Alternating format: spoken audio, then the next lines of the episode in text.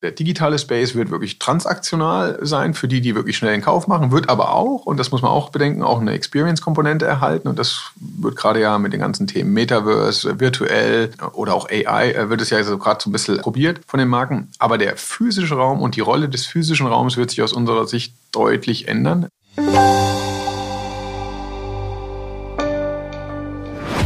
Herzlich willkommen zum TV-Podcast. Vom Store zum Space. Aber was heißt das eigentlich? Matthias Ulrich ist Geschäftsführer bei Liga Nova. Das Unternehmen berät Marken und Händler bei der Gestaltung neuer Räume. Und damit sind nicht nur solche mit vier Wänden gemeint. Im Gespräch mit meiner Kollegin Charlotte Schnitzspahn zeigt Ulrich, was die Fashionbranche von der Autoindustrie lernen kann und was von Netflix. Er erklärt, was es mit dem Begriff Retailtainment auf sich hat und warum man besser in Stories als in Produkten denken sollte. Und warum die Selfie-Manie ihren Höhepunkt noch nicht erreicht haben dürfte.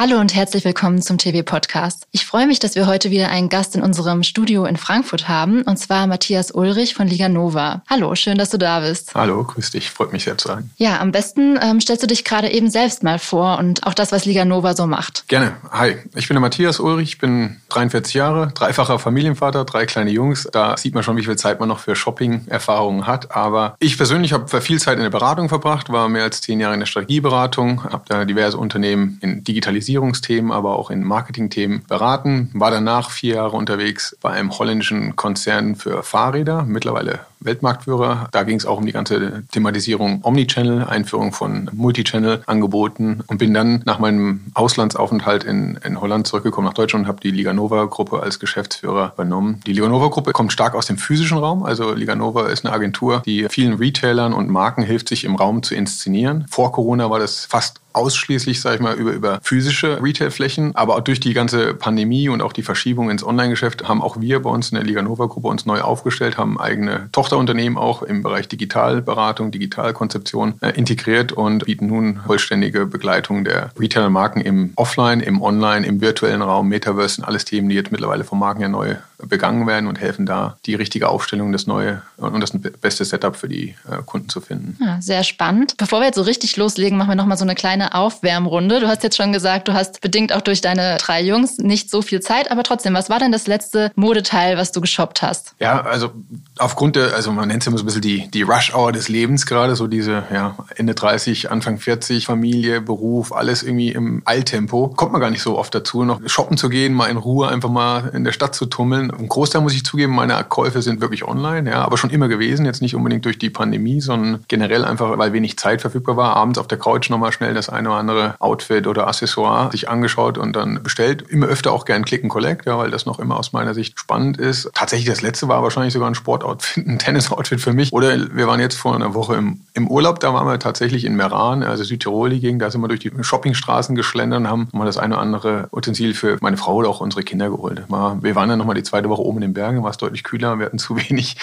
warme Kleidung dabei, da waren wir für die Kinder nochmal shoppen. Es war, es war schön, äh, hat auch Spaß gemacht. Ähm, was mich allerdings am meisten fasziniert, ist immer dieses Menschen zu begegnen. Ja, also äh, nicht unbedingt, äh, dass das Shopping-Erlebnis der absolute Wow-Effekt war, sondern einfach zu sehen, wie viele Menschen da rauskommen. Das ist für mich der spannendere Teil des ganzen Shopping-Erlebnisses, als jetzt, wie genau sie jetzt meine Bedürfnisse am Point of Sale exakt identifiziert haben. Das kriegt man eigentlich auch so noch ganz gut hin. Ja. Und wenn du dann online shoppst, nutzt du auch Shopping-Apps? Welche hast du da auf dem Handy? Ja, ich sag mal, die, die ganz äh, typischen Vertreter, also von den Online-Retailern, die Salandos dieser Welt, aber auch die Marken-Apps wie von den Nikes oder, oder Adidas, Puma. Also Nike macht das ganz gut aus meiner Sicht auch mit den ganzen Apps und auch mit diesen Special-Apps, die dann nur für Drops sind, also Sneaker etc. Also da kann man sich schon austoben und geht auch schon über den Rhein. Und das ist, glaube ich, auch das, was wir in dem Podcast wahrscheinlich noch länger ansprechen die Zielsetzung dieser ganzen digitalen Offerings geht rein oder geht über das reine Shopping hinaus. Ja, geht eigentlich darauf, die, die Community auch mit anderen Themen zu bespielen und zu entertainen. Und das machen die eigentlich schon ganz gut. Und sind auch im Fashion-Bereich ja viele, viele Marken gut unterwegs und, und probieren da einiges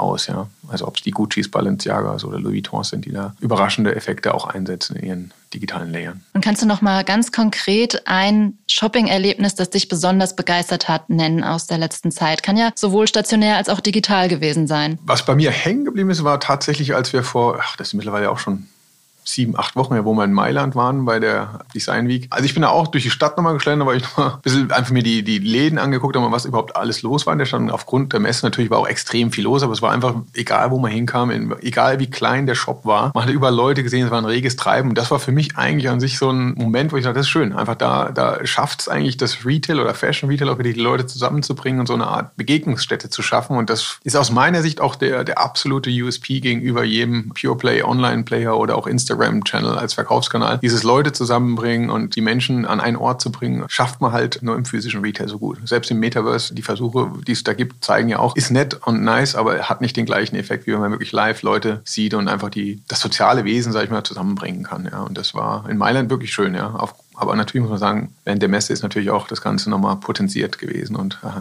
da hat die Stadt wirklich vibriert. Ja, also war, war viel los. Das heißt, was würdest du jetzt jemanden raten, der zu dir kommt und ähm, sagt, er möchte in den Modehandel einsteigen? Eine stationäre Präsenz oder direkter digitale Start oder beides oder also warum? Was sollte man da machen? Prinzipiell ist natürlich die Frage, wie groß ist dieser Aufschlag? Also kommt man aus einer Nische oder will man da wirklich den Massenmarkt bedienen? Aber generell, und das glaube ich, ist jetzt auch kein Rocket Science mehr, der Single-Channel-Ansatz wird wahrscheinlich nicht funktionieren. Also man kann in einem Kanal starten, aber ähm, wahrscheinlich, und das machen die, also wenn es dann eher über eine, eine, spezielle Nische, ein spezielles Segment geht, ist der Einstieg auch äh, präferiert über soziale Medien sehr erfolgsversprechend, dass man sich da die Community aufbaut, die Fans, die hinter den Produkten stehen, vielleicht hinter dem Purpose der Marke steht. Man baut es da vielleicht auf, man setzt da die ersten Touchpoints mit den Kunden, aber muss relativ schnell dann die Kanäle erweitern. Klar, den, den E-Commerce-Shop, der ist das äh, nächstliegende, aber in der heutigen Zeit und auch gerade, was ich eben sagte, dieses Thema Marke spielen im physischen Raum ist in, enorm wichtig. Das heißt, auch physische Aufschläge werden für, auch so, selbst für solche Nischenplayer, solche Direct-to-Consumer-Marken oder auch Händler dann immer wichtiger und sollten Teil des Portfolios sein. Diese ganzen physischen Stores aus meiner Sicht haben immer noch ein Steuerungsproblem hinten dran. Das heißt, warum funktioniert dieses ganze Omni-Channel-Play nicht so wirklich einwandfrei bei einem, ich sag mal blöd gesagt, bei einem Peking Kloppenburg oder bei den klassischen, die über viele Filialen sehr de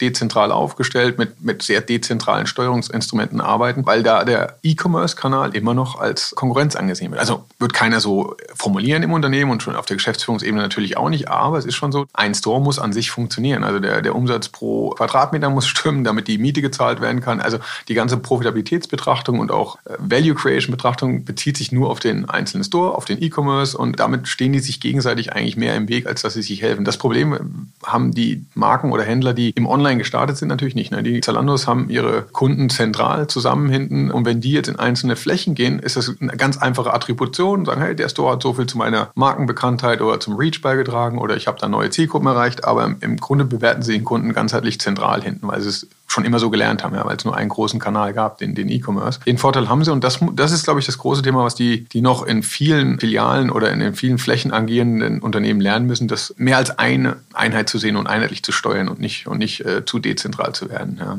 Das ist so ein bisschen das Problem. Aber zurückzukommen auf die Frage, würde ich auch trotzdem noch einen äh, physischen Raum empfehlen? Auf jeden Fall. Das hat viel auch mit dem demografischen Wandel so ein bisschen zu tun. Also wenn man sich das mal anguckt, ich habe letztens eine spannende Statistik gesehen, 10 Prozent der Bevölkerung oder die Top 10 Prozent Verdiener machen 76 Prozent des globalen Vermögens aus. Ich glaube 56 Prozent vom globalen Einkommen, aber wenn man das gesamte Vermögen der Leute betrachtet, waren es mehr als drei Viertel des Vermögens sind gebündelt auf die Top 10 Prozent. Ja. Und dann ist natürlich die Frage, gut, die Top Top 10 Prozent, wenn man die verstehen will, was wollen die, was mögen die, die schätzen physischen Retail. Die haben auch die Zeit und die Muße, meine, äh, in Retail zu gehen. Die wollen nicht vielleicht nicht nur eine volle Produktpalette sehen, wo, wo man über, überwältigt wird mit Produkten. Die wollen dann eher Richtung Entertainment, Experience. Dann geht das ein bisschen mehr in diese Segmente, wie sich der physische Retail aufstellt. Aber die haben auf jeden Fall Zeit, in solche Lokationen zu gehen und wollen das auch. Wenn ich ein hochpreisiges Produkt habe, was für diese Top 10 Prozent relevant ist, ist ein physischer Auftritt unumgänglich. Ja? Und wahrscheinlich wird es auch kein kleiner physischer, sondern sollte schon noch ein gewisses Gewicht haben, damit diese Zielgruppe auch wirklich begeistert ist, weil die wird immer schwieriger zu begeistern. Wie geht ihr dann jetzt das alles im Hinterkopf konkret bei der Neugestaltung von Flächen vor? Also ähm, ihr arbeitet ja jetzt auch ähm, an dem Sportcheck, an der Sportcheckfläche, die im Herbst in Stuttgart eröffnet, richtig? Das muss ich korrigieren. Nee, wir arbeiten nicht beim Sportcheck, aber wir hatten Sportcheck bei uns bei unserer Hausmesse, bei dem Liga-Konvent dabei und da haben wir das als kleinen Use Case gezeigt, wie man Flächen neu denken kann. Es geht genau in die Richtung. Wir haben zwei, drei weitere Use Cases, die wir selber gemacht haben, die das auch belegen, wie man das macht. Also beispielsweise Spotlight bei Jelmoli? Spotlight, genau. Oder auch, ich finde immer ganz schön, das ist jetzt kein Textilbeispiel, aber die Automobilbranche, die denkt meistens schon mal ein, zwei Schritte weiter, wie Flächen auch genutzt werden können, weil sie auch andere Anforderungen haben und auch nicht so ein schnell drehendes Produkt haben. Aber das ist schon ganz spannend zu sehen, wie Flächen ganz anders gedacht werden. Also Hintergrund äh, der Odeonsplatz in München, da gibt es das Studio Odeonsplatz bei Mercedes-Benz. Das ist sozusagen eine kleine Submarke jetzt von, von Mercedes, wo es darum wirklich geht, nur einen physischen Aufschlag mit digitaler Verlängerung zu schaffen, der die Community anspricht und auch neue progressive Zielgruppen, weil das war früher ein ganz klassisches Autohaus in der Innenstadt, ist nicht so richtig geflogen. Da haben wir uns mit Mercedes, einem langjährigen Kunden von uns, überlegt, wie kann man das eigentlich neu denken, wie kann das ein Space werden, der lebt, der die Leute anzieht, der die Marke zum Leben erweckt und auch Leute inspiriert, sag ich mal, mit Mercedes in, in Kontakt zu kommen. Äh, und das haben wir dann in dieses Studio Odeonsplatz umgewandelt und eigentlich sind das immer aus unserer Sicht äh, so denken wir eigentlich aber nicht nur für Automobiler, sondern auch wenn wir für Fashion, Retailer oder sonstige Flächen denken, immer aus drei Dimensionen denken wir das ganze Thema an. Das Gleiche ist natürlich das Design, also das Raumdesign, wie kommt die Marke da zum Leben, wie kommt der Anspruch, den man an sich hat, auch wie wird er übermittelt, äh, wie, wie wird der Zeitgeist da interpretiert, ähm, dass sich die Zielgruppen, Communities, Fans da auch wirklich wohlfühlen. Das ist die eine Dimension, aber das ist, sag ich mal, das Klassische. Da geht es um Experiences im Raum, also wie ist die Welcome Experience etc. Das ist jetzt nice, aber das machen wahrscheinlich viele. Wir legen noch eine zweite Dimension oben drüber, wo wir sagen, und wie integriert sich das Ganze ins Digitale? Also wie ist das Digital-Layer darüber? Wie funktioniert da auch die Community weiterleben zu lassen im Digitalen? Nicht nur der reine Abverkauf oder wie kann ich da Click and Collect oder, oder Self-Checkout generieren, sondern wirklich auch weiter zu sagen, wie kann die Community auch nachher in der App oder in dem Layer, was drumherum besteht, sich weiterfinden, auch kommunizieren, also wirklich auch als eine Art Space für die Community im Digitalen sein. Und die dritte Dimension, die kommt so ein bisschen aus unserem Kampagnen-Business. Wir machen ja auch relativ viele Kampagnenthemen für Nespresso weltweit, die, die Schaufenster etc. Wie kann man diesen Store spannend und attraktiv machen, indem sich immer wieder neu, neue Themen darstellen. Also es ist, wir nennen das Programmatic Space. Also die dritte Dimension geht darum, ich sag's immer, Retailtainment. Durch Kollaborationen, durch Events, durch Sonstiges wird der Raum eigentlich immer wieder neu erfunden, neu zum Leben erdacht und beispielsweise das Studio Deonsplatz ändert sich fast alle zwei, drei Monate komplett in Look and Feel. Du gehst rein, einmal spielt sich das Thema Sustainability, einmal geht's um Nachhaltigkeit, einmal geht's um Technologie und Innovation. Also da ähm, nimmt sich Mercedes bestimmte Themen, die sie für relevant halten für die Zielgruppe und bringen die auch zum Leben in dem physischen Raum. Natürlich alles immer Instagrammable und die, die Besucher können sich auch angucken. Und das sind so die drei Dimensionen. Also Design, äh, Retailtainment, also das Programmatic Layer oben drüber und das Digital Layer. Aus der Brille schauen wir immer auf die Gestaltung von Räumen, wenn wir Konzepte angehen. Das macht uns ein bisschen einzigartig, weil das nicht alle so machen. Weil ich glaube, das ist das, was die Zielgruppe am Ende des Tages auch wertschätzt, wenn sie sieht, sie ist nicht nur eindimensional beraten, sondern kann in vielen Dimensionen sich wohlfühlen. Apropos Zielgruppe, was würdest du sagen, wie auch die Pandemie nochmal das ganze Kaufverhalten, Verbraucherverhalten verändert hat? Was erwarten die Verbraucher heute? Ich glaube, die, die Pandemie, die hat ja das Digitale erhöht. Und ich habe Zahlen gelesen, dass in, in Deutschland der Online-Anteil bei Fashion mittlerweile an die fast 50 Prozent ist, 40 bis 50 Prozent erreicht wird. Und jetzt kommen die Leute auch wieder ein bisschen zurück in die Läden, genau aus dem gleichen äh, Prinzip, wie ich es auch eben in, in Mailand beschrieben habe. Das ist einfach ein schönes Gefühl. Wir Menschen sind irgendwie Herdentiere und wir wollen irgendwie anderen Mitglieder der Herde auch irgendwo sehen und treffen und interagieren. Deswegen glaube ich auch, dass viele das wieder suchen und auch mal bewusst einkaufen gehen. Aber sie haben das Online-Kaufen nicht verlernt. Ganz im Gegenteil. Selbst mein Schwiegervater Vater, der jetzt 70 plus ist, vorher noch nie online was groß eingekauft, der hat sich jetzt auch die dementsprechenden Apps installiert, um mal was zu kaufen und einmal installiert, äh, so schnell gelöscht werden die nicht mehr. Das heißt, das Verhalten wird irgendwo beibehalten werden. Und das wiederum, das Ganze, diese Gemengelage wird dazu führen, dass die Rollenverteilung in den Kanälen, also nicht neu, weil ich glaube, viele dieser Ansätze gab es schon länger, aber einfach stringenter wird. Also der E-Commerce oder der, der digitale Space wird wirklich transaktional sein für die, die wirklich schnell den Kauf machen, wird aber auch, und das muss man auch bedenken, auch eine Experience-Komponente erhalten. Und das wird gerade ja mit den ganzen Themen Metaverse, virtuell oder auch AI, äh, wird es ja so gerade so ein bisschen probiert von den Marken. Aber der physische Raum und die Rolle des physischen Raums wird sich aus unserer Sicht deutlich ändern. Es wird nicht mehr Regal an Regal sein, Produkt an Produkt, weil A sind die, sind die Besucher überwältigt auch, also von der ganzen Produktvielfalt. Das zeigt sich auch immer, die, die wollen gar nicht mehr dieses Amazon-like Feeling im Store haben, sondern die wollen einfach eher eine kuratierte, selektive Produktpalette sehen, die von dem Händler ihres Vertrauens mehr oder weniger empfohlen wird, weil sie dem Händler oder diesem Store vertrauen, dass er auch die richtigen Produkte für sie da kuratiert. Aber, und das ist so ein bisschen diese übergreifende Veränderung, die wird es vielleicht nicht heute oder morgen direkt eintreten, aber mittelfristig wird das ein Thema sein. Wie schafft es der Store, diese Art Begegnungsstätte zu sein oder, oder auch spannend zu sein. Und eigentlich muss die Fläche fast schon wie so eine Art Entertainment-Fläche geplant werden. Also die Stores müssen flexibel in der Architektur sein, die müssen für Events möglich sein, die müssen sich schnell umgestalten lassen können und dürfen nicht eine Produktdichte ertrinken am Ende des Tages. Ich will sagen, nicht jeder Store oder, oder Marke muss irgendwie eine Netflix werden, aber du musst eigentlich eher in Stories denken, die du deinen Kunden präsentierst, als in, in Produkten. Also Entertainment und Aufmerksamkeit bei den Zielgruppen oder auch ähm, Communities zu erreichen, ist äh, wahrscheinlich die bessere Währung als nackter Abverkauf der Zahlen, weil den generiert der, äh, der, der Händler oder die Marke wahrscheinlich auch im, im, im Offline, äh, im Online-Geschäft, ja, die reinen äh, Umsatzzahlen oder immer mehr. Das heißt, Marke aufladen, Marke zum Leben bringen, Purpose der Marke sind so Themen, die immer mehr gespielt werden oder wofür steht die Marke, was kuratiere ich eigentlich hier. Das sind eigentlich genau die Themen, die immer mehr im Raum stattfinden sollen. Ich biete meiner Community die Fläche, sich zu treffen, zu interagieren, abseits von jedem Produkterkauf, einfach nur kommt hier zusammen und fühlt euch wohl. Das sind eigentlich Themen, die immer mehr kommen und das beeinflusst natürlich auch das Store-Design und auch die, auch die Rollen des Stores und das wiederum muss in der Steuerung richtig eingesetzt werden. Wenn du es nicht richtig steuerst, bewertest du den Store nachher schlechter, weil er weniger verkauft hat, obwohl er vielleicht ein wirklicher Anziehungspunkt oder Magnet für die Community geworden ist, aber das würdest du gar nicht betrachten, weil du sagst, naja, der hat aber nicht die Verkaufszahlen erreicht. Und das ist so ein bisschen das Henne-Ei-Problem, das noch gelöst werden muss an der einen oder anderen Stelle. Wie oft braucht es denn diese neuen Stories, die du eben erwähnt hast? Du, ganz ehrlich, da sind wir auch noch so ein bisschen am Learning by Doing. Also beim äh, den Studio Odeonsatz, by the way, das habe ich vielleicht vorhin gar nicht erwähnt, den betreiben wir als Liga Nova ja selber. Also da hat auch Mercedes selber, wow, das ist ja Hospitality, äh, das ist ja gar nicht mehr groß Autoberatung oder Autokaufberatung. Das hat ja viel mehr mit, wie entertainst du eigentlich deine Community zu tun. Das könntet ihr doch wahrscheinlich viel besser als wir. Und deswegen haben wir dann ein dedicated Team, was den Store auch wirklich vor Ort betreibt für, für Mercedes. Und da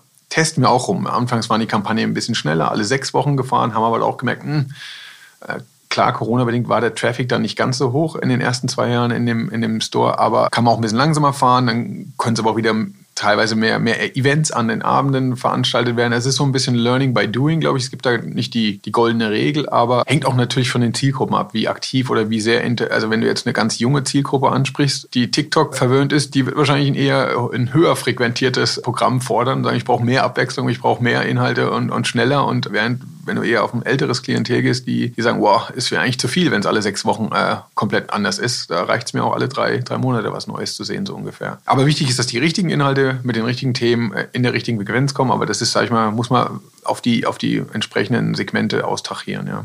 Jetzt natürlich hängt es von der Zielgruppe ab, aber du hattest jetzt auch schon häufiger angesprochen, dass auch irgendwie Orte Instagrammable sein müssen. Ist das nicht etwas, was sich doch vielleicht auch irgendwie ein wenig schon abnutzt? So diese ganze Selfie-Manie oder siehst du da ist da kein Ende in Sicht. Persönlich würde ich sofort zustimmen und sagen, boah, man kann es fast gar nicht mehr sehen, dass jeder irgendwie ein Selfie macht. Aber anders gesagt, ich vergleiche es immer so ein bisschen wie Trash-TV. Ja? Jeder schimpft und sagt, also, also der dümmste Content, null Inhalt, man lernt nichts, also eigentlich nur stupides Zeug, aber trotzdem funktioniert Und das darf man eigentlich nicht vergessen, dass der Großteil wahrscheinlich, also klar, es gibt viele Menschen, die hinterfragen das und sagen, oh, aber die Masse mag es einfach, sage ich mal, schnell und einfach sowas zu konsumieren. Und dazu gehört auch das ganze Thema Influencer, Selfie etc. Ich glaube nicht, dass der Trend abnehmen wird, ganz im Gegenteil. Ich glaube eher, es wird mehr. Wie gesagt, die Welt wird bunter, komplexer, wilder. Das heißt, die Herde sucht immer mehr die Leithammel. Ja, also ich formuliere jetzt ein bisschen überspitzt, aber an wen kann ich mich orientieren? Dann sind es halt die eher selfie-orientierten, lauten Influencer, die in Zukunft natürlich schon authentisch sein müssen. Also äh, zu, äh, das, äh, aber sobald ein Influencer als authentisch wahrgenommen wird von seiner Zielgruppe, folgen die dem relativ blind und laufen in die gleiche Richtung. Also wenn der in irgendwelchen Stores Selfies postet, glaube ich schon, dass das eine gewisse Kraft auch auf seine Followerschaft hat. Da müsste ich eigentlich auch mal hingehen. Das will ich mir auch gerne mal angucken, weil so ticken einfach viele. Man darf das nicht vergessen, dass, ja, ich würde mal sagen, 10, 20 Prozent wirklich diese Creator sind aus draußen in der Welt, die wirklich selber auch Influencer sein können, weil sie Themen vordenken. Die Masse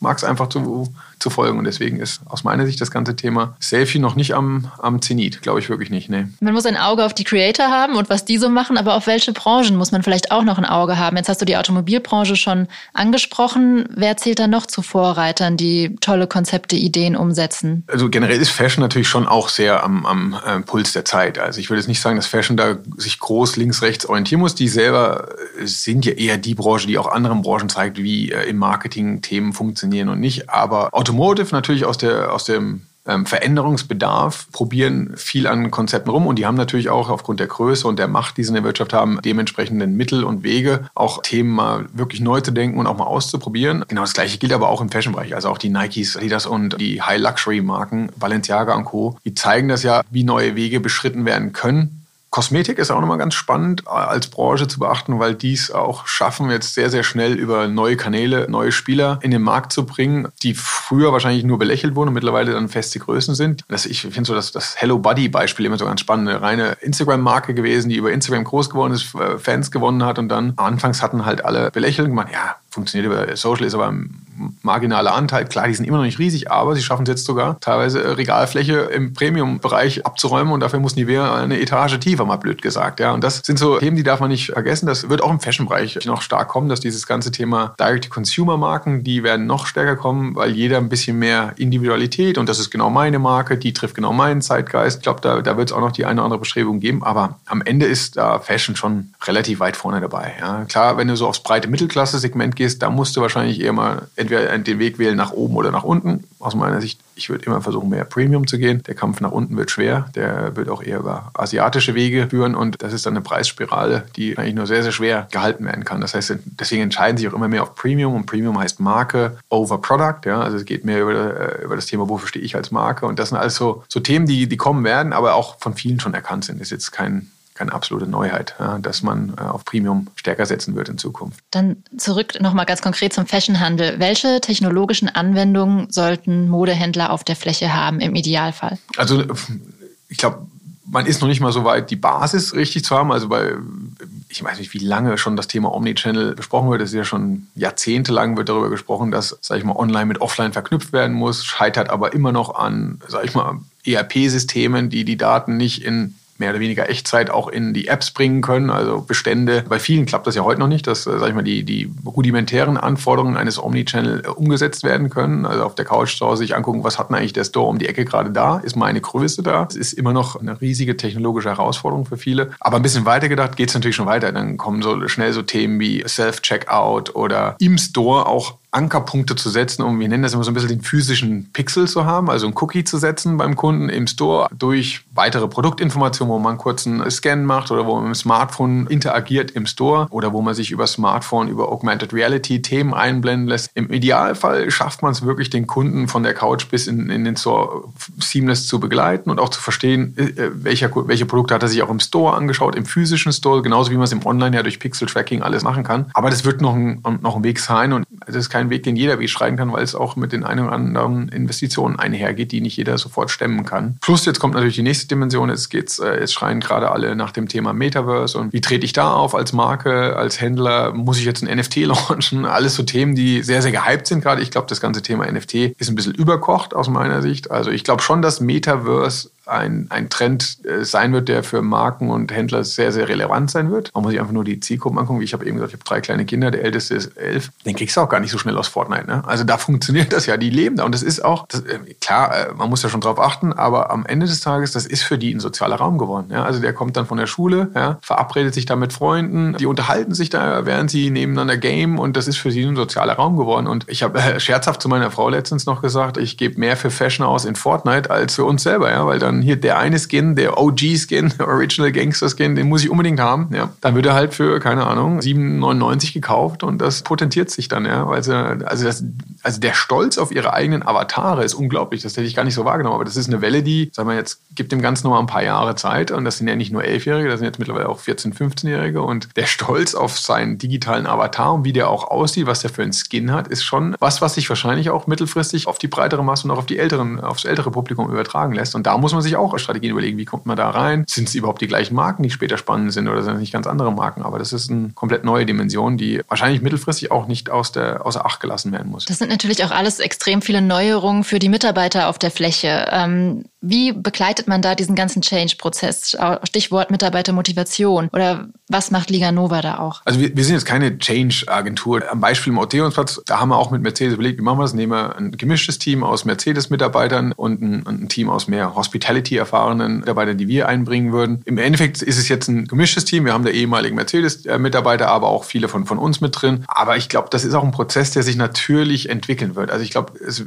wäre vermessen zu sagen, ich kann heute jeden Mitarbeiter, der, sag ich mal, extrem geschult ist auf Verkauf, dazu um orientieren, dass er der beste Service-Mitarbeiter ist. Das wird schon bei vielen klappen, aber ich glaube, das wird auch durch die Zeit, durch den Umschwung, es werden neue, jüngere Arbeitskräfte, die vielleicht eine andere Ausbildungshintergrund haben, mit eingewoben. Das wird so ein fließender Übergang sein. Aber ja, es ist wie mit jedem Change. Das wird an der einen oder anderen Stelle natürlich wehtun, aber es wird eine Veränderung sein. Und wenn, sag ich mal, der Store der Zukunft mehr ein Entertainment-Zirkus ist, mal übertrieben gesagt, dann sind da auch ganz andere Profile gefragt als vielleicht noch vor zehn Jahren, wo es darum ging, den Mitarbeiter, äh, den, den Kunden einfach mit Produkten zu überhäufen und sagen, welches nimmst du jetzt? Ja? Einen gewissen Druck aufbauen, das wäre auch so dieser psychologische Mittel, um ihn dann in so eine Zugzwangssituation zu bringen. Das sind alles Tools, glaube ich, die sind outdated, funktioniert nicht mehr. Das, also die neue Generation lässt sich auch nicht einfach unter Druck setzen, sagen, jetzt kauft das oder das, sondern dann gehen sie halt raus und gucken sich nochmal zu Hause unter offline an oder reden mit Freunden. Und ähm, aus meiner Sicht ist es ein fließender Übergang. Das wird jetzt keinen harten Bruch geben. Es wird so ein, so ein Ausphasen von, von alten Ansätzen sein und dann ein Einphasen von, von neuen äh, Mitarbeiterkompetenzen. Ja. Eine Veränderung, die jetzt auch durch die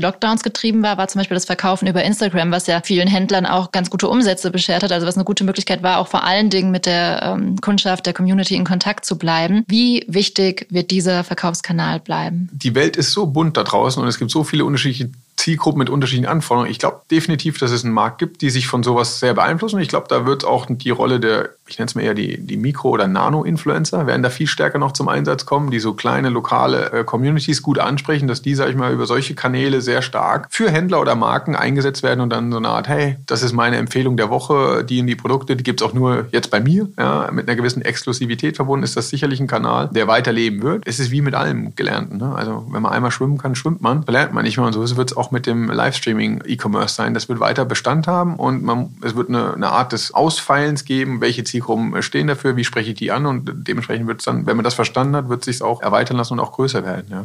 Zum Liga Nova Kosmos gehört jetzt auch Spenoki, Nachhaltigkeits-Startup. Um was handelt es sich da genau? Spenoki ist ein kleines Startup, drei junge Gründer aus dem Bohrraum München unten, die sich sehr damit beschäftigt haben, wie kann man eigentlich Nachhaltigkeit auch messen und messbar machen. Die wiederum haben super zu uns gepasst. Die Akquisition ist jetzt erst über den Tisch. Also wir haben jetzt gesigned, alles perfekt. Aber es hilft uns bei unserem, wir nennen das ja den Green Campaign Cycle. Also ich hatte ja anfangs gesagt, Liga Nova macht viele Raumgestaltungsthemen im digitalen und physischen Raum. Das ist mein Bereich. Wir haben aber auch noch das Kampagnengeschäft. Also da geht es darum, wirklich Schaufensterkampagnen, sonstige Kampagnen im Raum, Installationen im Raum äh, flächendeckend auszurollen mit Produktionsgeschäft. Und da ist insbesondere bei uns ein, ein Schwerpunkt auch das Thema Green Campaign Cycle. Also diesen, diesen Kampagnenzyklus auch wirklich green zu gestalten, nachhaltig zu gestalten, wo es um Reuse, um Vermeidung, aber auch um, um Rückabwicklung von Kampagnen, die im Schaufenster waren, wieder zurückgeht. Und das Ganze nachhaltig messbar zu machen und diesen Green Campaign Cycle auch mit einem CO2-Footprint degrad zertifiziert anbieten zu können, dafür ist Spinoki, sag ich mal, äh, oder war das unsere Akquise, dass wir gesagt haben, mit Spinoki zusammen ist dieser Green Campaign Cycle dann zu einem messbaren Tool geworden, wo man nicht nur die Erfolge, was haben wir an CO2 eingespart, sondern auch wirklich als Zertifikat nach außen, was für Nachhaltigkeitsreporting wichtig ist, eingesetzt werden kann. Das Thema äh, ist aus meiner Sicht eines der ganz großen, strategisch, wenn man sagt, Liga Nova, wo, wo wachsen wir, wo, wo, wo geben wir Gas? Klar, klassische Kerngeschäfte, habe ich schon gesagt, da waren wir schon immer stark, aber es sind genau die zwei Flügel, also das digitale Thema, also die Verschmelzung von den von Räumen im digitalen, virtuellen mit den physischen Räumen, ist ein großes Wachstumsfeld für uns. Und das zweite ist genau dieses Thema Green, Nachhaltigkeit. Und dafür bauen wir eine zweite Flanke auf, die um Spinoki und andere Lösungen unseren Kunden ja, die Services bieten, die sie in Zukunft auch brauchen. Ja, ist ein Thema, mit dem sich, würde ich sagen, kaum ein Unternehmen in der Modebranche nicht auseinandersetzt. Aber dennoch lebt die Modebranche ja auch von, von dem stets Neuen. Wie lässt sich dieser Widerspruch eigentlich auflösen? Also Nachhaltigkeit einerseits und äh, permanent neue Teile andererseits. Ja, ist ein kleines Dilemma am Ende des Tages. Aber ich glaube, gerade solche Themen, wie wir sie eben hatten, also Reuse ja, ist auch ein, also Recommerce ist auch ein äh, spannendes Thema, wenn man sich die ganzen Plattformen anguckt, die im, im Second-Hand-Bereich unterwegs sind Momox, äh, Fashion, wer auch immer, die mit 50 Prozent und mehr jedes Jahr wachsen. Das wird auch ein Thema sein, was immer mehr kommt oder auch das ganze Thema Mode mieten, nicht kaufen. Ja, also ich weiß, hier bei mir, uns im Team, im Creative Team, die mieten sich ihre Handtaschen. Ne? Die haben dann Fope Me beispielsweise und kommen halt alle zwei, drei Monate mit, mit neuen High-Luxury-Handtaschen an, ohne sich jedes Mal eine neue kaufen zu müssen. Das sind auch Themen, die, sage ich, dazu beitragen werden, dass das Thema Nachhaltigkeit trotzdem spannend sein kann, also dass gelebt werden kann, weil trotzdem das Angebot sich schnell dreht und, und, und verändert. Ja? Aber es nicht so viel, sag ich mal, produziert werden muss, wie es vielleicht in einem reinen Verkaufsszenario der Fall ist. Jetzt werfen wir nochmal so einen Blick in die Zukunft im Zusammenhang mit künstlicher Intelligenz. Wie wird das eigentlich das Ganze Kaufverhalten oder auch die Beziehung der Menschen zu Mode verändern? Ja, jetzt, das ist das große oder die große Unbekannte oder die Angst der Menschheit schon immer, ne? dass jetzt irgendein Computer überhand nimmt und uns mehr steuert als wir den Computer. Ich glaube, da sind wir noch nicht. Ich weiß auch gar nicht, ob das ultimativ so sein wird, dass wir von Robotern am Ende des Tages gesteuert werden. Ich glaube schon, dass das Thema AI sehr viel Mehrwert bringen kann in dem Bereich Fashion. Und man sieht ja auch heute schon viele äh, ja, Beispiele oder, oder wo, wo es schon eingesetzt wird, wo, wo untersucht wird, welche Produkte können wie gut ankommen. Ich erinnere mich da an Zalando, die hatten da, glaube ich mal, mit Google zusammen, Google Zoo, so ein Projekt, wie hieß das, äh, Project Muse, in 2017 schon, wo sie wirklich dann 600 verschiedene Fashion- oder Fashionista irgendwie untersucht haben, deren Verhalten analysiert haben und versucht haben, mit einem neuronalen Netzwerk vorherzusagen, was wird der Next Best Fashion Trend. Also ich glaube, gerade in dem Bereich AI einsetzen ist sicher gut. Es wird ja heute, muss man auch ganz ehrlich schon sagen, das ist aber, AI ist da vielleicht schon fast zu hoch gegriffen. Auch diese ganzen ja, Reels, Instagram, die nutzen ja auch eine künstliche Intelligenz, um bestmöglich zu sagen, aufgrund des vergangenen Verhaltens, welches Video hat er wie lange angeguckt, was, was interessiert ihn relativ schnell vorherzusagen, was gefällt ihm als nächstes am besten. Und ich glaube, diese, diese Ansätze von AI werden relativ schnell Einfluss nehmen und so versuchen, dem Kunden schneller das passende Produkt zu generieren. Das fände ich zielführend. Also wie gesagt, die Welt ist so bunt, dass man hat gar nicht mehr die Zeit, selber alles zu suchen. Je, je mehr mir eine AI dabei helfen kann, desto besser. Das wird sicherlich auch irgendwann in die Gestaltung gehen, also ins Design reingehen, also Kreation, dass das äh, künstlich gemacht wird und gar nicht mehr von der Kreation, aber dass dann flächendeckend alle Creatives aus der Fashion-Branche nicht mehr benötigt werden, sehe ich nicht in naher Zukunft. Ja, das wollen wir auch nicht hoffen, genau. Das ist super spannend, das macht sehr viel Spaß, aber leider kommen wir hier schon ans Ende unserer Zeit. Deswegen nur noch die letzte Frage. Wen würdest du gerne mal im TV-Podcast hören? Uh, gute Frage. Äh, ähm, also, ihr habt, ihr habt schon ein ganz buntes Portfolio. Ich fand äh, beispielsweise, ähm, ihr hattet mal einen kleinen Ausflug ins Metaverse, den fand ich super spannend auch. Äh, mit Jungformat war das zusammen. Genau. Ähm, aber ich fände es eigentlich äh, auch nochmal spannender, wirklich die, die alte Welt noch mehr zu verstehen. Also wirklich die Konzerne, die, die vielleicht genau vor diesen Herausforderungen stehen und gar nicht so richtig wissen, wie sie es umsetzen sollen, auch mal deren Blick sehen, wie sie das sehen. Vielleicht auch aus dem angelsächsischen Raum, äh, wäre auch mal ganz spannend. Kann man auch mal das eine oder andere Thema aus dem Silicon Valley mal mit drüber bringen. Aber generell macht weiter so. Also ich finde es einen sehr, sehr spannenden Podcast, den ihr da habt und verfolgt den weiterhin. Ja. Vielen Dank, das haben wir natürlich gerne. Ja, danke, dass du heute bei uns warst und uns diese Einblicke gegeben hast. Sehr gerne. Vielen Dank auch an euch. Danke. Das war der TV-Podcast. Und das war meine Kollegin Charlotte Schnitzspahn im Gespräch mit Matthias Ulrich von Liga Nova. Mein Name ist Tim Dortmund. Sie haben Feedback für uns zum TV-Podcast? Dann schreiben Sie uns an podcast.textilwirtschaft.de.